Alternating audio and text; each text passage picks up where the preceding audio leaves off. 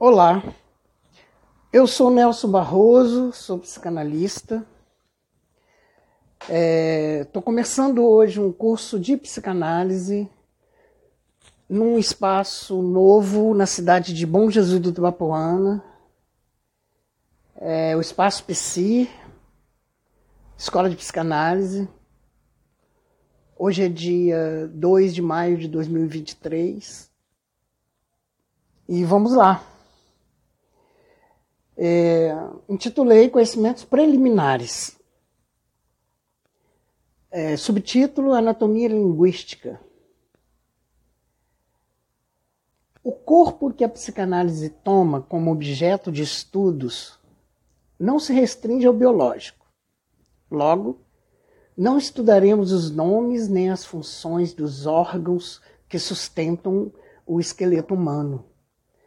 Sabemos que as emoções, o pensamento, as palavras atingem o corpo biológico, podendo causar-lhes afecções, campo da psicossomática. Assim como sabemos que um corpo pode ser derrubado apenas com uma palavra.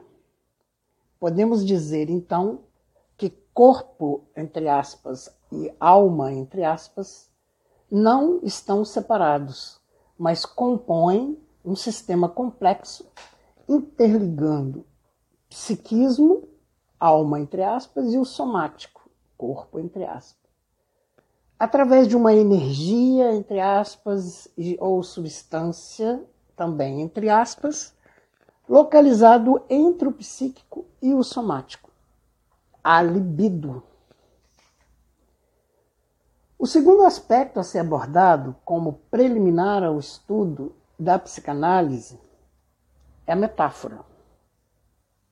Quando dizemos, por exemplo, que um sujeito ficou aos pedaços com uma notícia que recebeu, pensamos metaforicamente que ele se quebrou, ficou sem chão, ficou devastado. É a própria linguagem que o atingiu em cheio. Com isso, é possível. Como isso é possível? Um primeiro ponto a ser estudado é a diferença entre eu e sujeito. Um eu não é o sujeito. A essas alturas você deve estar pensando, isso está parecendo gramática. Calma, não é bem assim. Eu sou distinto de mim. Eu não sou eu mesmo o tempo todo. Em mim existe algo que eu não sei. Mas também existe algo que eu sei sem saber que sei. Logo, o eu não é uma instância, entre aspas, como diz Freud, una, monolítica. O eu não é este que pensa estar no comando das suas emoções. Uma parte do eu é inconsciente. Eis aí a primeira evidência que vai dar sustentação e fundamento à psicanálise. O inconsciente. O aparecimento da psicanálise com Sigmund Freud no final do século XIX, é considerado como uma nova revolução copernicana. O eu perde para o inconsciente seu status de centro da consciência humana. O eu, o ego, não passa de uma das três instâncias que compõem o inconsciente, segundo Freud. Ego, id, superego. A recém-surgida psicologia científica, em meados do século XIX, sofre um ataque em seus pressupostos. Freud considerava que a psicologia, com suas argumentações baseadas na consciência, elementos estruturais em ligação estreita com órgãos do sentido, era apenas a ponta do iceberg, cuja base submersa é muito maior ou seja, o inconsciente. Um vasto domínio do inconsciente no vasto domínio do inconsciente se encontram os impulsos, as paixões, as ideias, os sentimentos reprimidos. Raul Lindsley, 1984. Após a morte de Freud, seus discípulos e seguidores desvirtuaram a sua obra. Quem afirmou isso foi o psicanalista Jacques Lacan, que então empreendeu uma imensa empresa para, para recolocar a psicanálise de volta ao rigor ético e lógico, tal qual o mestre de Viena, Freud, havia construído. Mas antes de falarmos de Lacan, vamos explorar um pouco mais o inconsciente freudiano. Como Freud chegou às verdades sobre o inconsciente. Otávio Manoni, um dos biógrafos de Freud, no livro Freud, uma biografia ilustrada, nos alerta para os si das contingências que levaram o pai da psicanálise às descobertas fascinantes que tornou possível sua construção.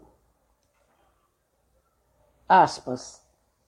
Aos biógrafos pôde parecer que alguma coisa em seu passado preparava Freud para suas descobertas, mas igualmente que foram acasos e encontros que o conduziram até elas, se tivesse sido mais, se tivesse tido mais sucesso em seus cortes epistemológicos, se sua noiva não fosse amiga da, Be da Berta Pappenheim e se seus professores lhe tivessem recusado a bolsa de viagem. Era uma novidade total o que se abria para Freud, como um caminho para o tratamento da histeria. Não havia qualquer, aspas, senda já trilhada que ele pudesse dar continuidade. Foi se propondo estabelecer um diálogo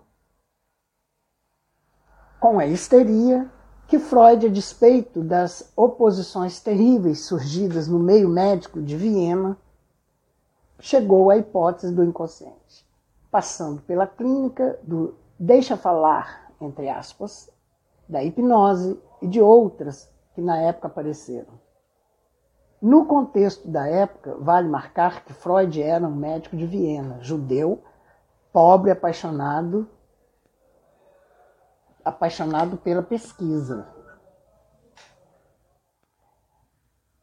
E cheio de aspirações, contradições, mas que esperava, aspas, algum sucesso, que algum sucesso que lhe viesse dar renome e posição. Fecha aspas. Se hoje dizemos que o inconsciente é a modernidade, segundo Manoni, na época nada, de, nada tinha de moderna.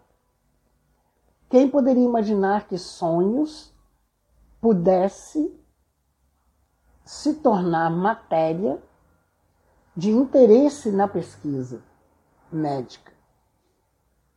De uma época em que a ciência positiva dava sinais de ostracismos.